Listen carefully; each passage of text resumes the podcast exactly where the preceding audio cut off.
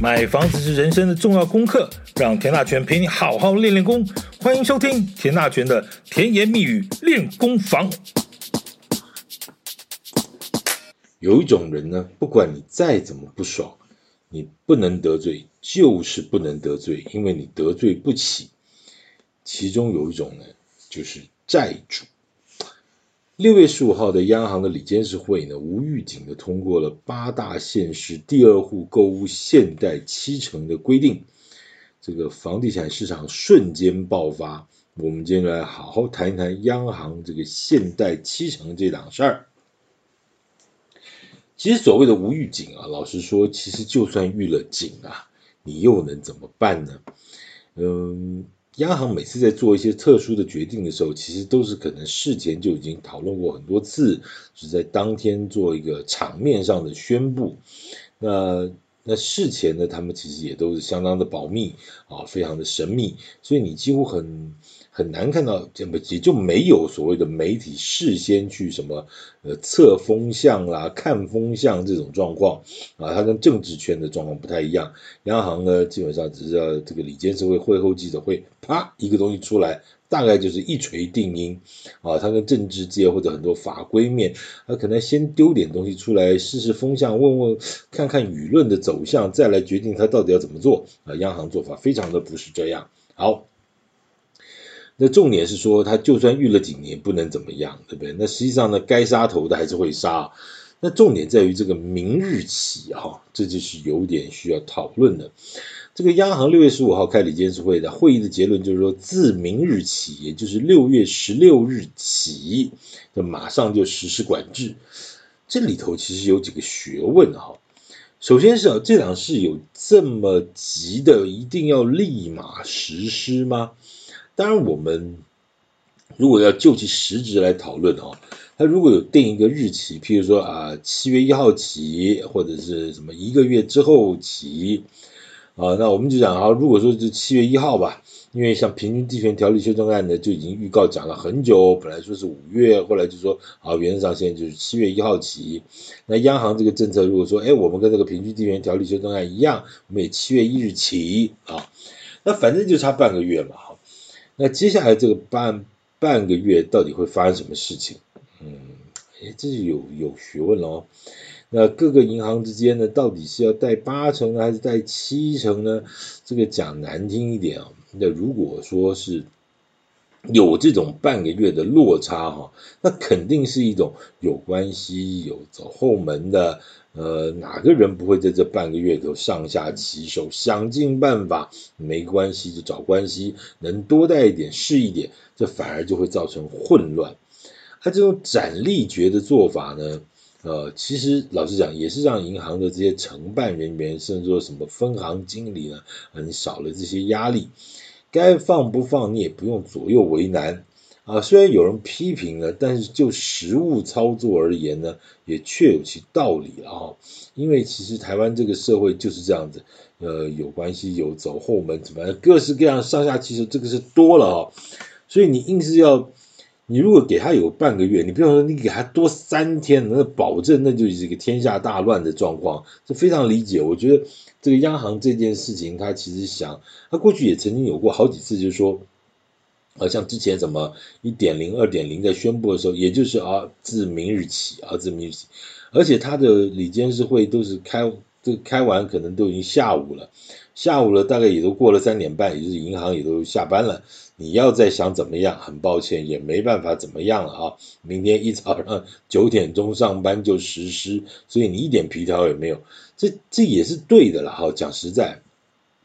如果就一个政策的推展来说，你少啰嗦，这些也是也是对的了哈，省得这些压压乌的事。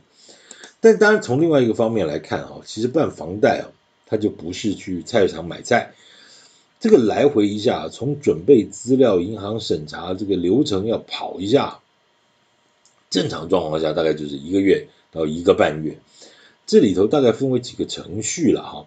那当然银行呢要鉴价。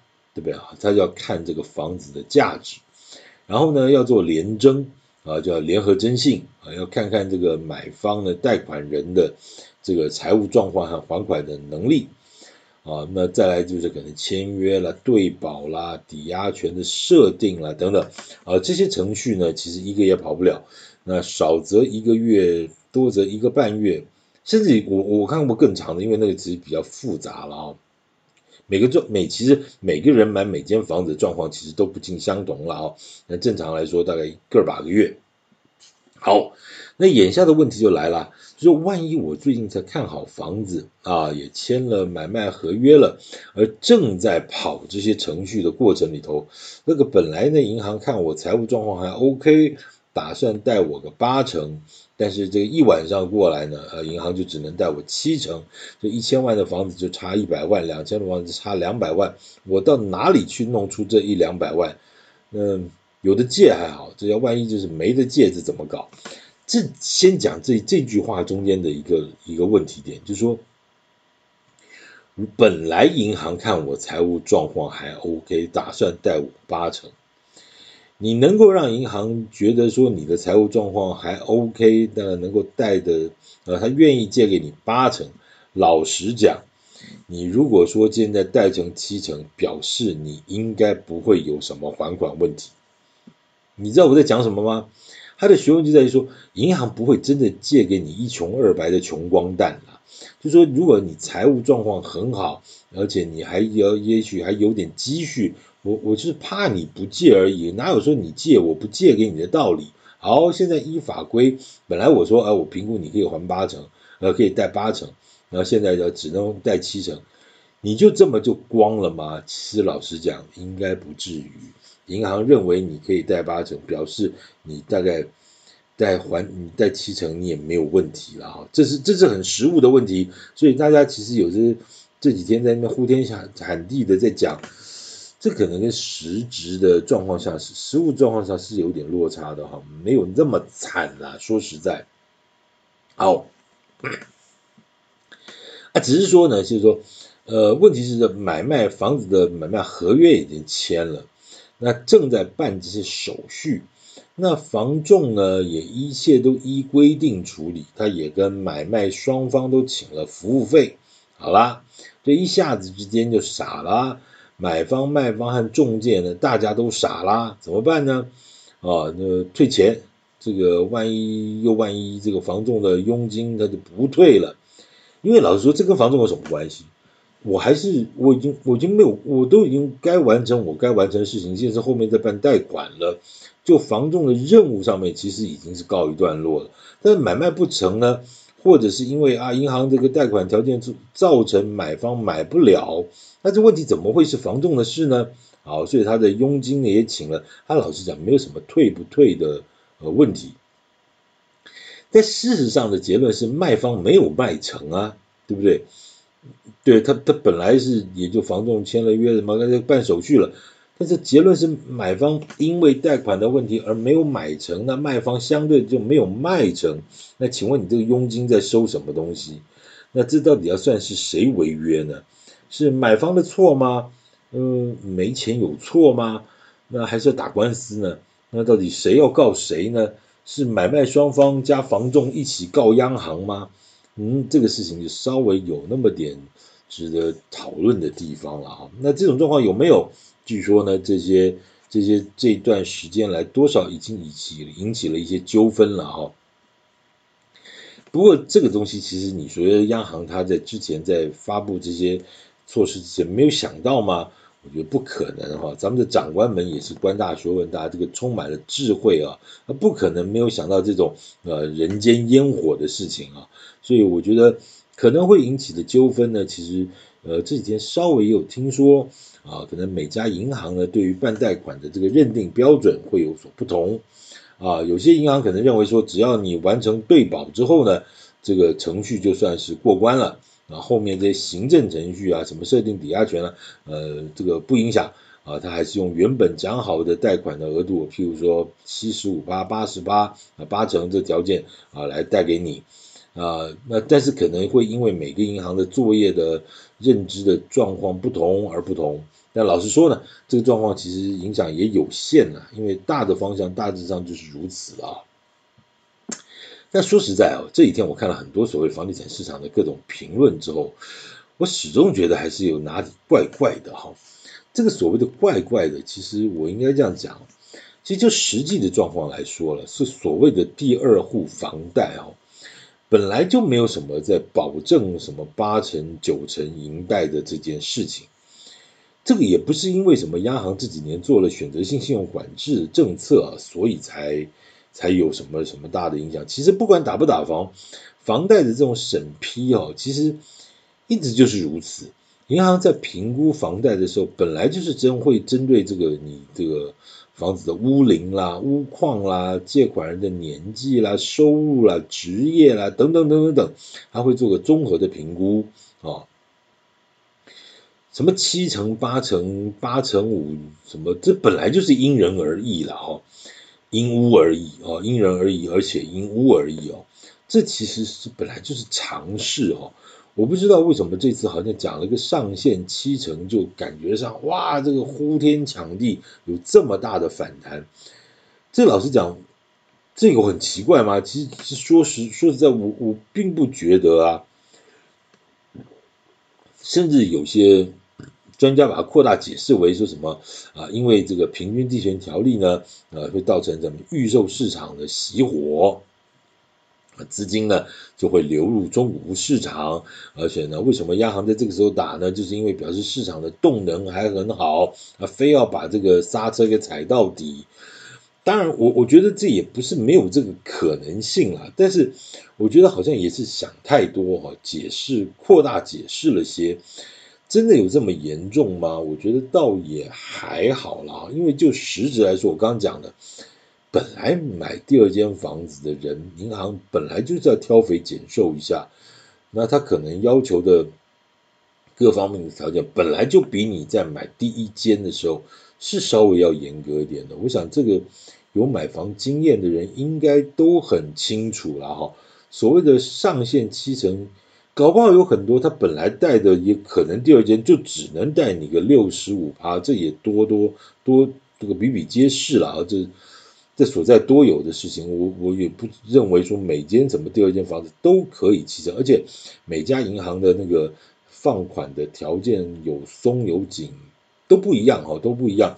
那之前严格管制的时候，有些银行是稍微大一点的案子，就不是什么什么分行经理就可以决定了，你那个章子就一定要送到总行去审批哈。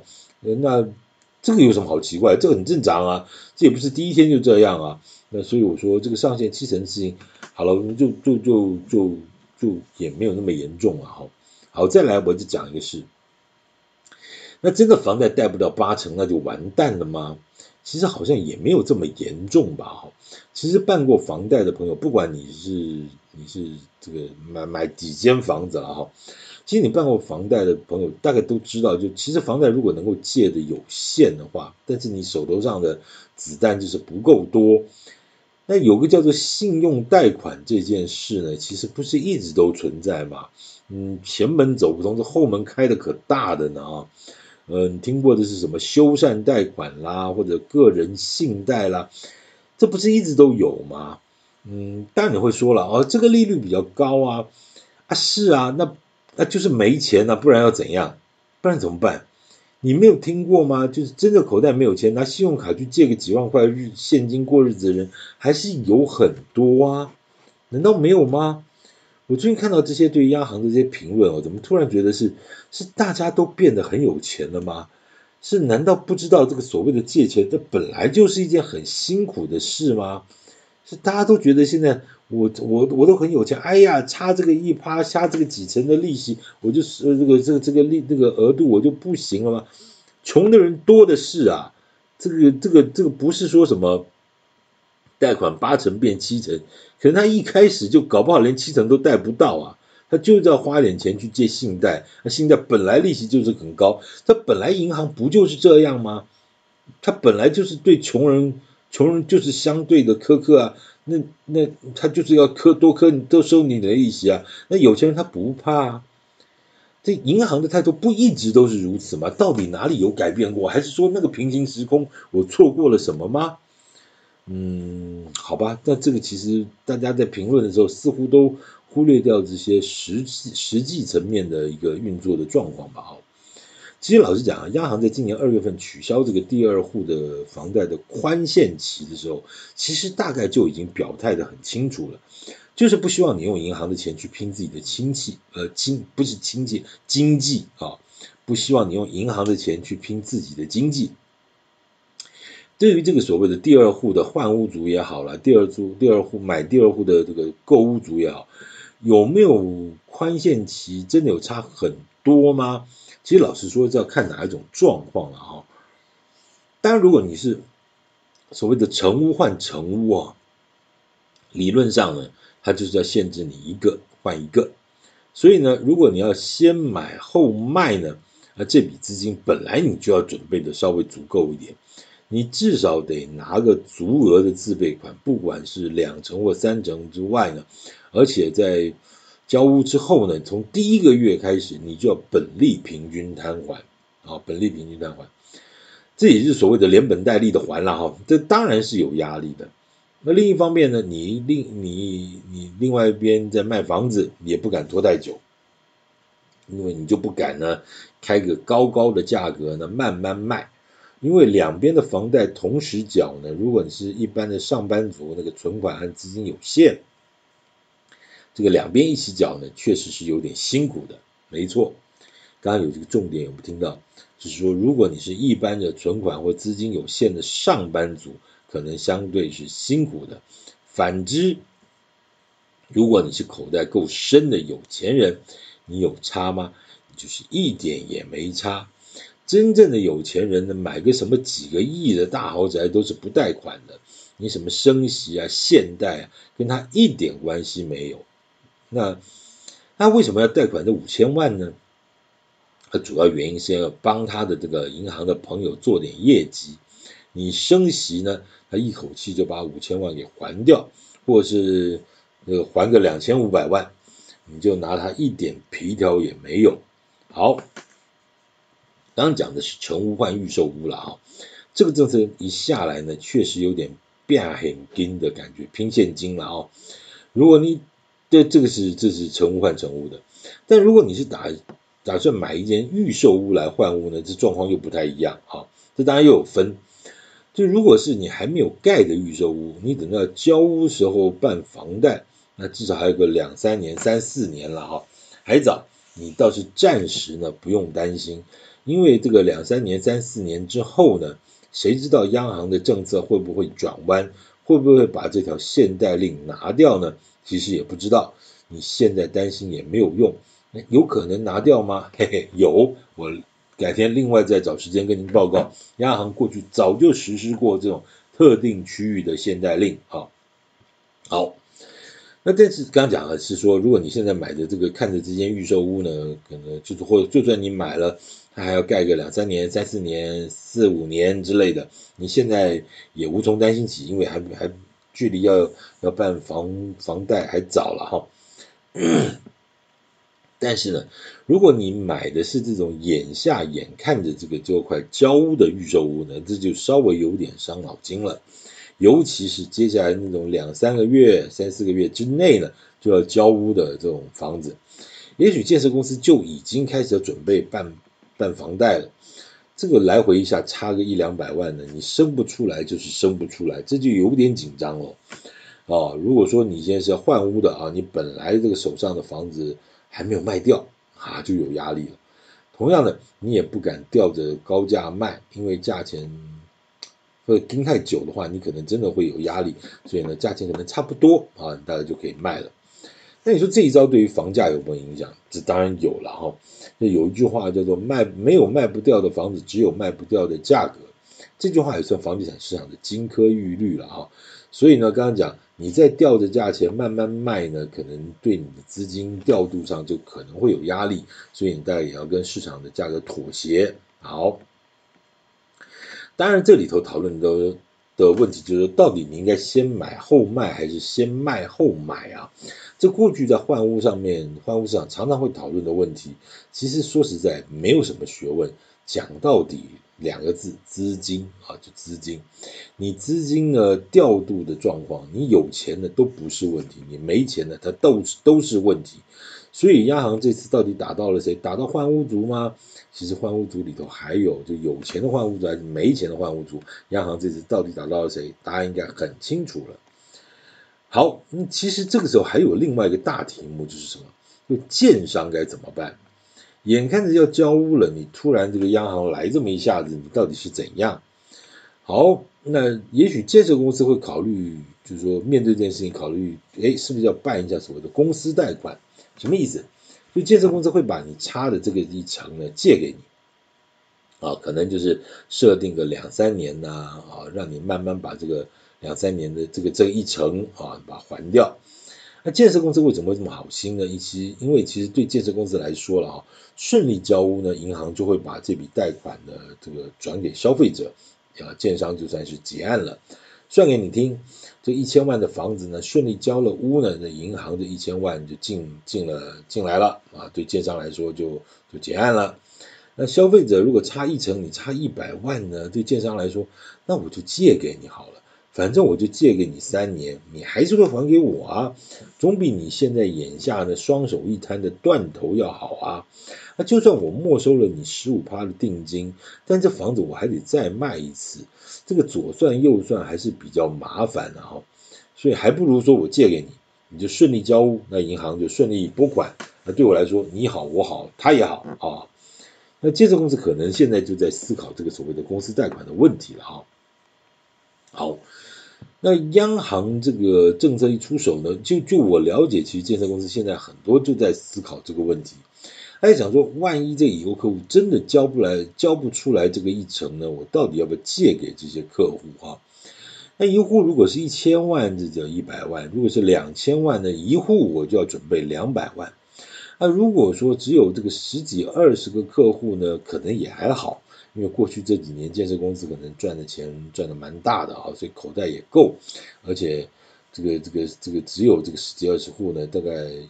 这个也还好啦，一户就赚个一百万两百，就赚个两百万，二十户也不过就几千万，这也许还是小事了啊。这要万一是个两三百户的大社区，哎呦我的天呐，那这就是几个亿喽，我哪来这么多几个亿可以借啊？那不借呢，这个断头货不交屋呢，我也很痛苦。借了，我会不会周转有问题啊，或者有困难呢？哎，你想想看。我一户两百万，两百户，我一不小心就四个亿哎！建设公司哪来这么多闲钱？四个亿放在那等你慢慢用啊。嗯，就算你是上市公司，那也有周转上的压力啊。说实在，这不是这个算盘不是那么好打，而是有点硬的啊。好。所以呢，很多建设公司最近在伤这个脑筋，尤其是今年下半年陆续要交屋的啊，这些建设公司，尤其案量有稍微大一点的，这真的是有点伤脑筋了哈。